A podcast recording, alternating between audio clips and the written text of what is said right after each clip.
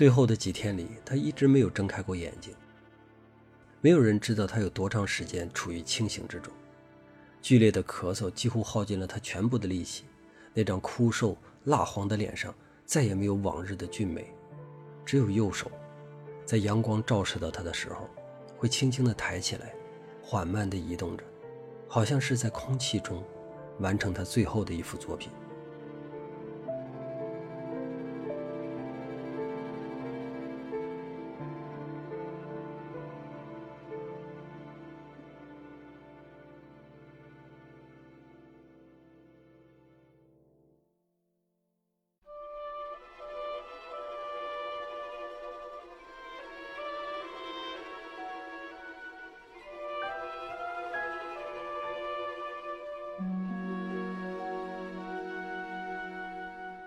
圣母院桥是巴黎最古老的桥梁之一，也是从卢浮宫到圣母院最近的路。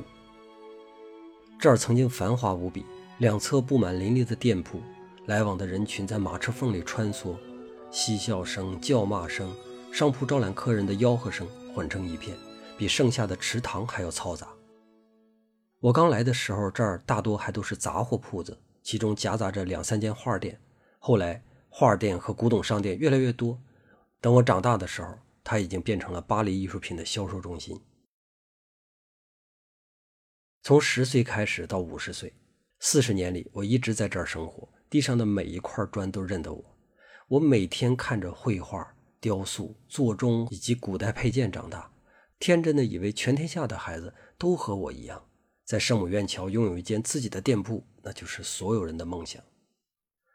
在这座桥上，我第一次见到了华托。说见到其实有点夸张，因为那第一次并没有在我的记忆里留下什么痕迹。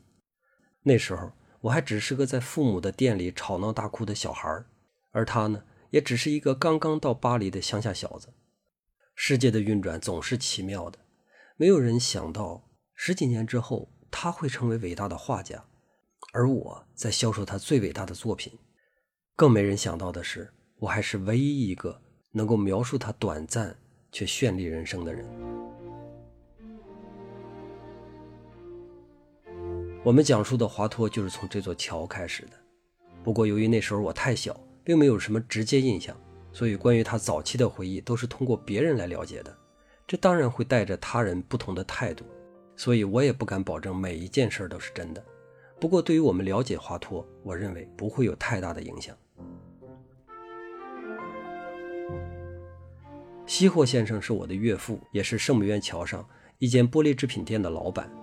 他回忆起华托刚到的时候说：“那是一张令人难忘的脸，像女孩，像个被初恋击垮的女孩，一脸难以驱散的愁容，说起话来轻声细语，满眼羞涩。”西霍先生其实最开始想把他留在自己的店里，但华托说自己来巴黎就是想找一个画画的工作，所以西霍只能把他送到桥头的一家画店。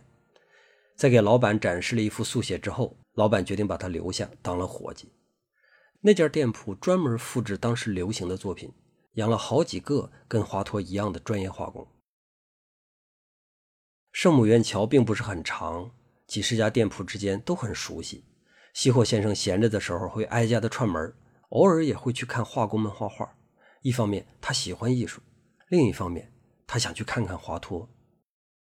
华托整天待在二楼的画室里，很少下楼，也很少和别人交流。店铺里仅有的几个熟人，其实也都相当陌生。他们在背后里议论他，有人认为他只顾赚钱，虽然他赚的那点钱在乡下都难养活另外一个人；也有人认为他是被巴黎吓坏了。他的家乡在瓦朗谢的那个地方，不久之前还属于弗兰德斯。一个穷乡僻壤来的人，根本就受不了巴黎的繁华。不过，西霍先生并不这么认为。无论哪种说法，都很难用来准确的去描述这个十八岁的青年人，就像他眼睛里边的忧伤一样。他不出门，一定有别的原因。不知道他到底花了多久，大概有一两年吧。有一天，突然听说一个叫克劳德·吉洛的画家带走了华托。克劳德·吉洛年龄并不大，比华托也就大十岁，比我大二十岁。但当时他已经是一个比较成功的画家了。说起来呢，他也是一个不幸的人。死的时候也就才四十多岁。西霍先生当时不在圣母院桥，所以他没有经历这件事儿。具体的信息呢，是来自于那家画店的老板。画店老板说，吉洛看上华托，其实仅仅是因为他缺少一个手头熟练而且又开销不大的助手。他问华托：“你愿不愿意跟我学画画？”华托就说：“好的。”他之前并不认识吉洛，也不知道他到底画成什么样，但是他就这样草率地答应了。他的回答也不是“我愿意”，而是“好的”。说的时候面无表情。就好像是在吃土豆和喝汤之间做了一个选择一样，这是他一贯的态度。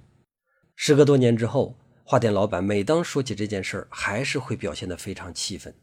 华佗似乎天生就瞧不起周围的一切事物，无论表情还是语气，都带着一种令人不舒服的轻蔑，仿佛一切都不值一提、不值一看、也不值一想。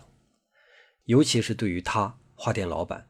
作为第一个收留华佗的人，他居然没有得到任何的感谢。华佗就这样头也不回的就走了。画店的老板当然也不认为这个世界上存在真正的平等，所有人之间都应该是毕恭毕敬的。不，他不这么认为。有的人就是可以以居高临下的态度来对待他，但是那个人不能是华佗。西霍先生知道这件事之后，跟画店老板说：“那个孩子。”本来就不是给你当画工的命，他是能进美术学院的，他能当画家。我觉得呢，你占了便宜。他给你画的那些画，你一定要好好留着，将来肯定能值更高的价钱。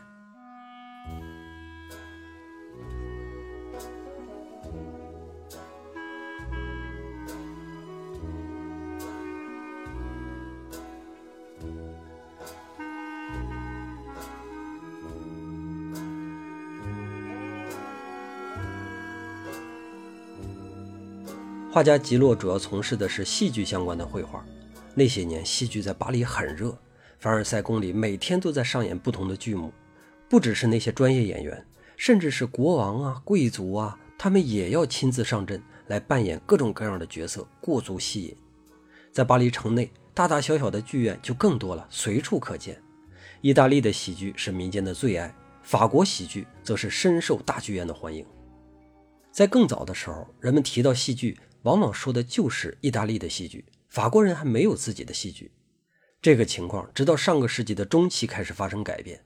改变的原因也非常简单，就是因为两个名字，一个路易十四，另外一个是莫里埃。路易十四开创了令人自豪的新法国，他让法国人变得空前的自信，不但什么事都要搞一个法国版，而且还要让法国版变成统一的标准。另外一个原因是莫里埃。时代造就他所需要的英雄，莫里埃就是法国戏剧的英雄。无论教会的人或者是道德保守派怎么打压他，都阻止不了他的影响力在全法国，甚至是全欧洲散播。在他们俩的主导下，法国的戏剧崛起了，同时伴随着整个戏剧行业变得空前的繁荣。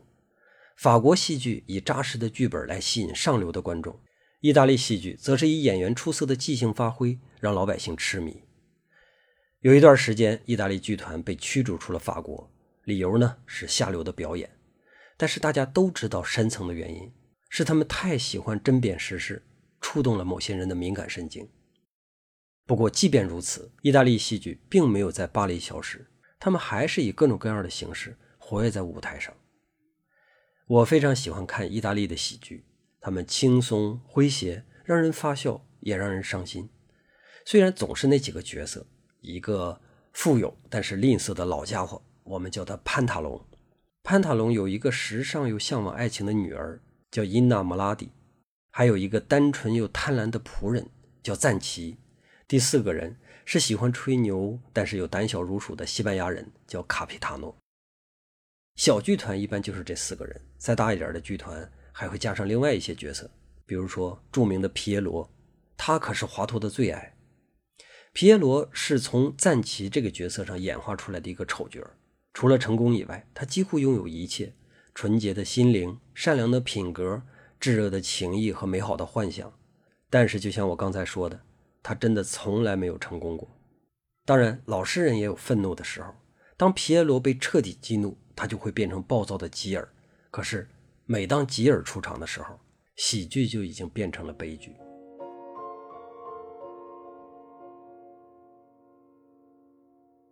华托是我在戏剧上的领路人，他带我看到了很深的层次，但是那已经是十几年之后的事儿了。现在的华托还是一个戏剧盲，如果不是吉洛的话，他有可能都不知道皮耶罗只是一个类型，既不是演员的名字，也不是角色的名字。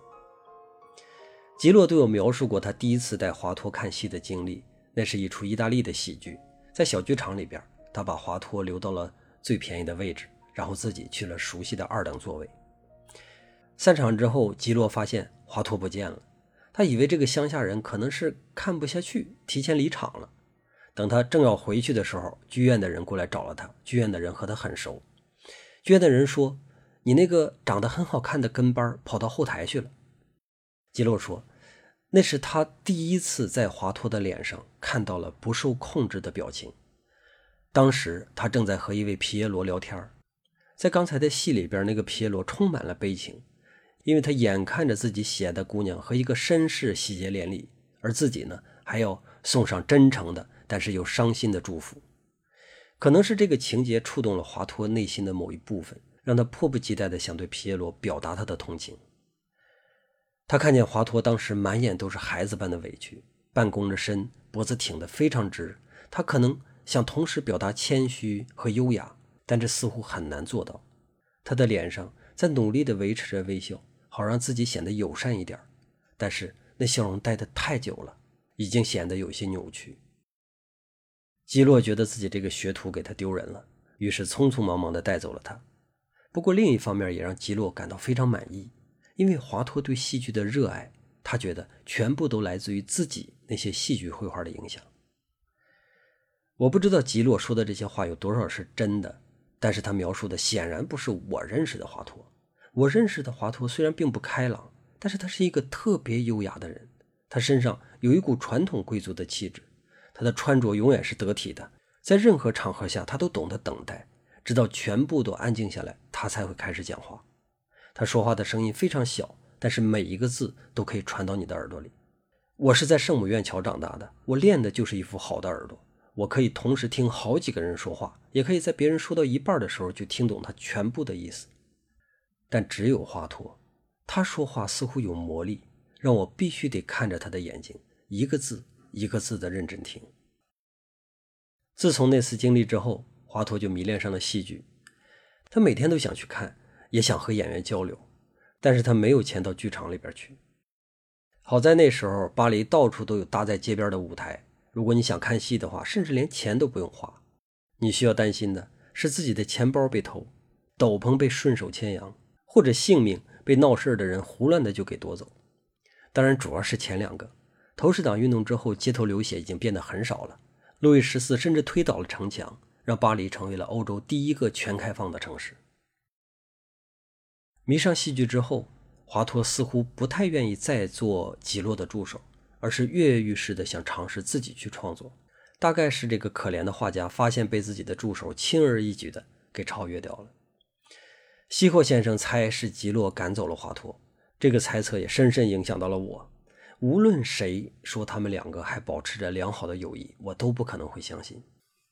不过有一点我可以非常确定，华托并没有因为这件事而记恨吉洛，因为后来有一个叫兰克雷特的年轻人特别迷恋华托，想和他学画画，而华托呢，则是无私的把兰特雷克介绍给了吉洛。我相信华托有这样的心胸。因为在我对他的了解中，除了那个人以外，他对任何人都没有过记恨。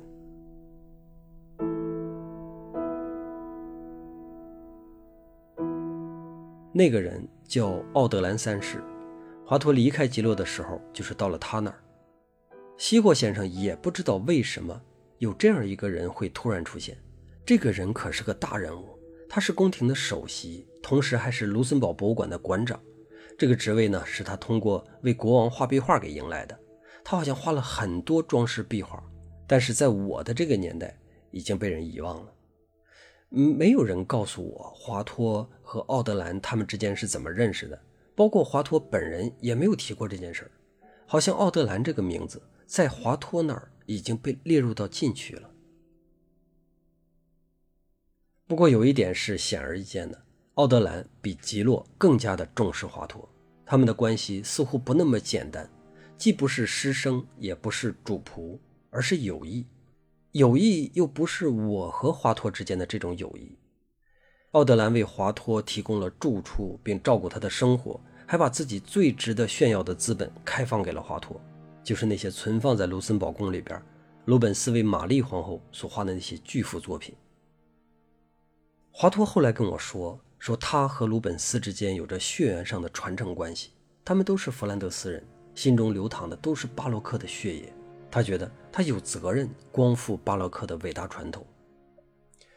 可是那个时候，鲁本斯在法国并不怎么受欢迎，因为学院派的画家们是喜欢普桑的，宫廷画家们可能会更喜欢凡戴克。鲁本斯的热情对于古板的人来说有点太放荡了，对于享乐派来说呢又过于的宏大，所以在法国很少有人会提到他。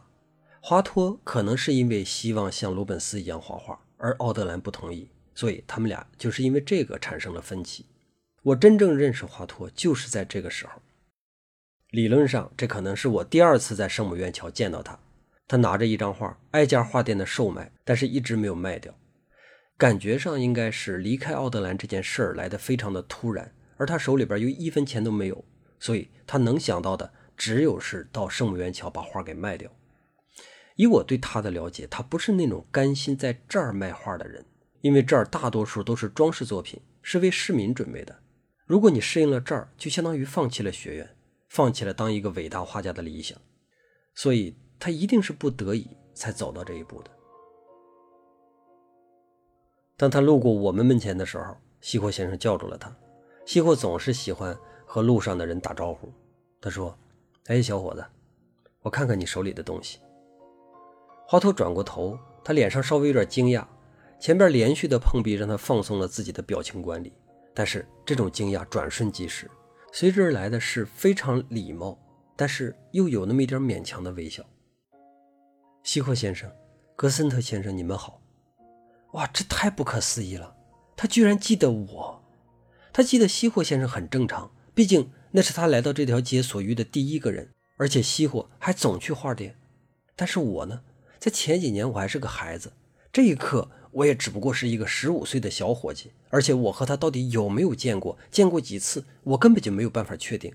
但是他居然能够记得我的样子，还有我的姓氏，这是我第一次在他身上感到了震惊，甚至也是我第一次在人身上感受到震惊。从那之后，我同样也深深地记住了他。随后，他和我一起在西湖先生面前把画展开。画里边是一片美丽的郊外风景，有一群人穿着华丽的衣服，在野餐之后准备离开。我不知道这属于什么类型的画，它比普通的风景画里边的人物要大，但是比历史画里边的人物要小。他画的人好像保持在一个离我们既远但又能勉强看清脸的位置。我想起来了，就是在剧场最后一排看向舞台的效果。这么一想，我就发现他的风景也不是风景画里边的风景，而是更像是舞台上的布景，要比其他的风景更加有气氛，也更加夸张。以我在圣母院桥受到有限的艺术熏陶，我觉得他画的还不错，至少要比这条街上大多数的作品都要好。但是在西霍先生还没有说话之前，我是不可能先发表意见的。他们两个沉默了一会儿之后，西霍说：“我给你六十里弗吧。”华佗缓缓地点了一下头，他的动作虽然很慢，但是这中间却没有一丝犹豫的环节。六十里弗，在这座桥上，六十里弗大概可以买到两三张差不多大小的画，但是我仍然相信西霍的这次报价是诡诈的。他是一个非常成功的商人，虽然只是玻璃商人，但是所有商品只要是商品，他都可以看出真正的价值。在这一刻。他好像察觉到了华佗急需要用钱，所以这六十里弗根本不是画的真正价值，而是从巴黎到瓦朗谢纳的路费。华佗收下钱，温柔地向西霍先生道谢，然后向我们屋里的人逐一的道别。到门口的时候，西霍客气地跟他说：“以后有了新画就拿给我，如果需要的话，我一定会捧场。”听到这话，我心里想，他所谓的会捧场。那个价格应该不会比这次更高。华佗走了，他的步子很稳很慢，不像是要赶着回家的人。那些天奇怪的冷天气让街上的人全都是缩手缩脚的，但是他没有。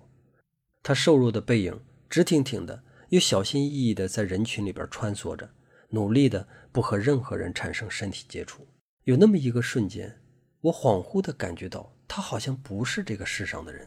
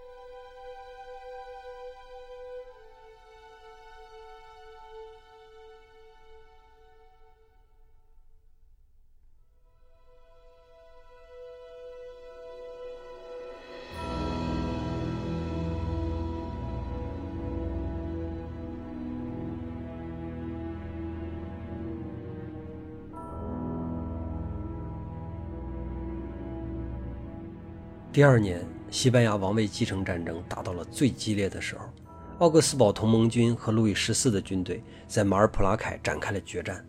只用了一天的时间，双方就让三万多人死在了那座小城旁。往后的几十年里边，欧洲大大小小的也打过一些仗，但是加起来都没有那次的惨烈。人们都还记得，法国虽然战败了，但是盟军死的人是法国的两倍。为此。巴黎还举行了第一次为了失败的庆典，而那次庆典好像是一个序幕，以失败开始，拉开的就是随后十年的寒冷和饥荒。华托的家乡瓦朗谢纳紧挨着马尔普拉凯，在当时就是战区。华托听到了震耳欲聋的火炮声，看到双方的士兵在城市西侧拼杀，这是荒唐的战争，为了西班牙的王位。法国的国王和奥地利的国王较力，死的却是一辈子都没有见过王座的普通人。华佗一点都不喜欢战争，他想回巴黎，想回巴黎证明自己。但是那个时候回来的路被切断了。等我再次见到他的时候，已经是夏天的尾巴。他带着一些在家乡画的作品，又来到了圣母院桥，还是那么的温柔，还是那么的彬彬有礼。这一次呢，西霍先生让他坐下。他们聊了会儿天儿，这也让我第一次有机会认真的去看他。一头干净的短头发，瘦瘦的鼻子，嘴唇很红。他的眼睛很大，但是从来不完全睁开，就像他的内心从不完全向人敞开一样。华佗认真的听西霍说话，然后回答。回答的时候很慢，但语言完整，那语言就像书上的文字。我注意到这次谈话正在被华佗带往一个优雅的方向。一向粗线条的西霍先生也不自觉地放慢了自己的语速，并且认真地开始聆听华佗的话语。有一个细节也非常有趣：华佗在每一句话说完之后，都会用眼神示意一下对方，他说完了。这好像是一种礼仪，在我这个年代很少见到，但是我觉得那是属于真正的贵族礼仪。另外，我不得不说的就是。她长得非常美，美到让人怀疑她是不是一个少女扮了男装。这次西霍先生用了两百里弗买了他一张小画，画的又是一群人围着篝火。西霍一个劲儿的赞美那张画，好像已经不会思考了一样，只能重复着说：“非常优美，非常优美。”后来华佗还会时不时的来到店里，把他的一些版画拿过来寄卖。西霍的玻璃制品店也从这个时候开始增加了版画业务。这个版画业务好像就是专门为华佗开设的一样。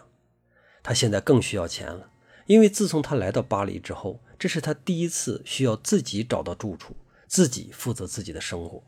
同时，他还要准备第二年的学院评比，这是他的目标。他要竞争罗马大奖。罗马大奖对于每一个年轻画家都是验证自己才华的机会。通过这个机会，他们很有可能一跃就变成新一代的风云人物。但是那又是一道窄门，不仅仅是数量稀少，你还必须要完全符合学院的口味，而这个口味又是极其的难以拿捏，因为它是由十四个风格各不相同的院士共同拼凑而成的口味。华托的竞争对手有七十几个，其中不乏一些已经非常响亮的名字，而华托自己除了对才华的自信之外，什么都没有。啊，不对。他的确有一个别人不具备的条件，那就是在学院的口味里边有十四分之一应该已经给他判了死刑。奥德兰三世，这是西霍先生跟我说的。华托曾经委婉地表达了对奥德兰的担忧。奥德兰在艺术界是个大人物，而且华托上次的不辞而别惹恼了他。西霍劝华托应该去主动地缓和这段关系，但是华托拒绝了。他的高傲不允许自己做这样的事儿。如果说奥德兰的态度会为他减一分的话，那么他就要用才华去把这一分给赢回来。华托不会和我说这样的话，但是当西霍先生不在的时候，他也的确会和我聊天。那个时候，我也开始对艺术感兴趣，总是喜欢向他问东问西，他也从来不会拒绝我。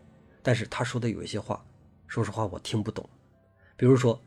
艺术是生活背后的悸动，我听到的是艺术是生活中的激动。生活中的激动，这么理解的话，倒是也可以自圆其说。那么在想了一圈之后，我认为我自己想通了，于是就对这个错误的答案开始深信不疑。华托告诉我，他已经提交了自己的作品，并且成功的通过了初选，接下来就是终极排名的时刻。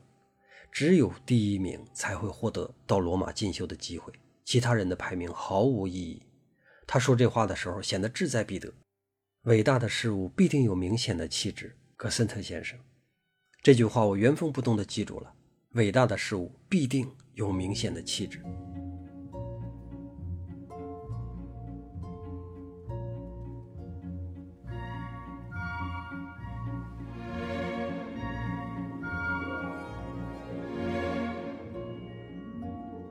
西霍先生带我去看了沙龙展，他急匆匆地在展厅里边穿梭着，眼睛在墙上那些画中不停地扫视，努力地在这画的海洋里边找到华托。我和他都相信，我们只需要看一眼就一定可以认得出来，因为华托的作品就是与众不同的。如果说别人都是在描绘高贵的生活的话，那么华托的画自身就是高贵的，这与他的气质完全相同。虽然。他的出身只是一个小镇的工匠家庭。很快，我们在第二个厅里边找到了其中一幅，也是他最重要的那一幅《露营》。这张画被摆在一个很显要的位置，周围呢正有几个人在围着议论，其他的人都凑过来看热闹。有的人把脸贴在画跟前，一边听着议论，一边在画里边寻找着相关的细节。其实大多数厅里的人都不是很懂画，但是也绝对不缺懂的人。这就是我们这个时代的优势，社会资源的分配导致有一些人就是要懂得多，相应的这些懂得多的人，他们也要为此负一些责任。在展厅里边公开评论，就是他们履行责任的时候。那些不懂的人，因为他们的评论也会收获到一些有用的信息。哎，你看，多么鲜活的人物，这完全是来自于生活。西湖先生大声地说，他指着画中央的哺乳妇女。又指了指左侧横七竖八躺着的士兵，手指在空中画着圈，好像一个一个要把这些士兵们给勾出来一样。这是经历过战场的人才能画出来的作品。他故意加大了声音，吸引其他的讨论者和观望者都看向他。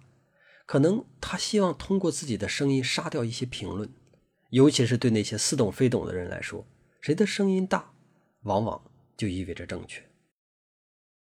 有一位绅士一直站在人群中间，他冷静地看着熄火，等待着他下一步的高论。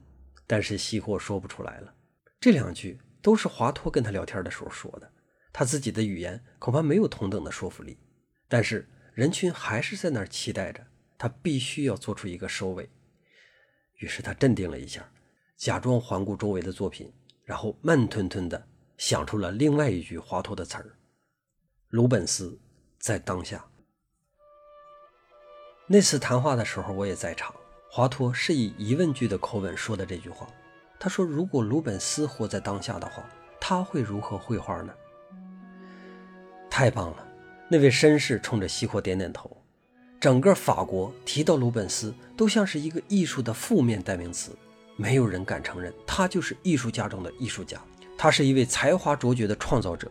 这位先生说的很对，画家华托的作品也让我联想到了鲁本斯。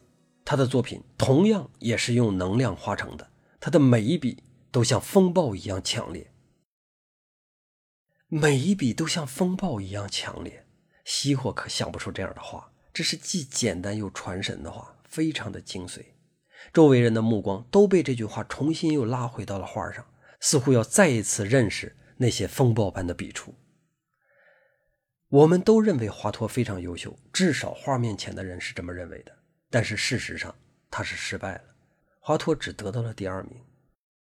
如果只有第一名会被录取，那么第二名就是最恶毒的排名。他让你无限的接近，但是又告诉你你不够格。